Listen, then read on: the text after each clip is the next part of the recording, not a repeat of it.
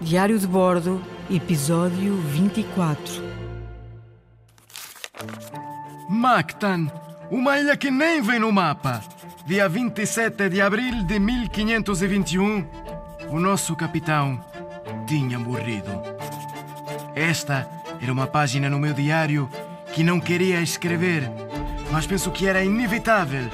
O temperamento e o caráter do capitão ao longo da viagem provaram que mais tarde ou mais cedo este tipo de tragédia iria acontecer. Os homens estavam derreados. A grande viagem de Magalhães.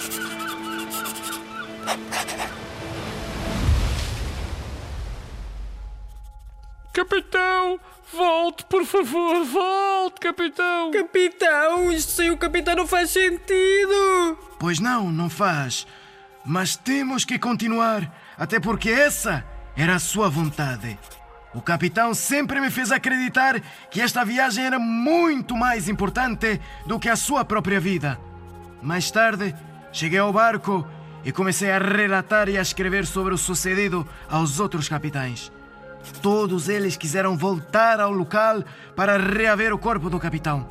Mas o rei Silapulapu recusou o pedido, dizendo que era um troféu de guerra. Nada mais havia a fazer. Este capítulo está encerrado. Havia que prosseguir. Entretanto, os capitães Juan Serrano e Duarte Barbosa, com a morte de Magalhães, tinham assumido o comando da expedição, decidiram que já não havia mais nada a fazer em Cebu era a altura de continuar a viagem. Oh, mensageiro, chega aqui. Sim, sim, vem, vem, vem, vem. Mais, mais perto de mim. Quer dizer uma coisa? Sim. Olha, diz ao rei o Mabon que nós agradecemos muito o que ele fez por nós, mas chegou a hora de nos despedirmos. O rei Umabon não ficou nada, nada agradado com esta decisão e planeou uma traição. Convidou os capitães para um encontro, pois tinham umas pedras preciosas para dar ao rei de Espanha, demonstrando a sua generosidade. Caindo nesta armadilha, Duarte Barbosa e Juan Serrano aceitaram a sua oferta. Primeiro foi Juan Serrano. Irei sim, muito obrigado pela generosidade. Levarei o meu compadre aqui, o, o Juan Carvalho.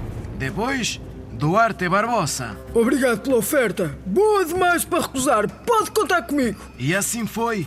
Juan Serrano, Duarte Barbosa e João Carvalho foram receber as oferendas do rei Mabon. Já agora, João Carvalho era como se fosse da família de Juan Serrano. Quando, de repente. Mas o que é isto? Quem são vocês? Os homens de Umabon estavam a atacar os capitães. Larguem-me! Larguem-me! Isto é uma armadilha! Ah! Ah! Larguem-me que isto é uma armadilha! O capitão Duarte Barbosa morrera logo no local. Capitão Barbosa, consegue-me ouvir? Aguente, por favor! Compadre Carvalho, onde é que você está? Mas o que, é, o que é que ele está a fazer? Estás a fugir? Traidor! Não te vou perdoar, és um traidor! Não tens honra! Eu estava a descansar nesse dia, por isso não tinha ido com os capitães, por estar ferido na cara devido ao fatídico combate no qual perdemos Magalhães. Quando de repente, João Carvalho entrou no barco. Era uma armadilha. Não havia pedras preciosas nenhumas. Mataram logo o Capitão Barbosa. Eu não sei bem o que é que aconteceu ao Capitão Serrano. Foi tudo tão rápido. Ainda João Carvalho estava a falar quando ouvimos gritos. Içamos as âncoras e aproximamo-nos da praia. Vimos então o capitão Serrano amarrado e bastante ferido.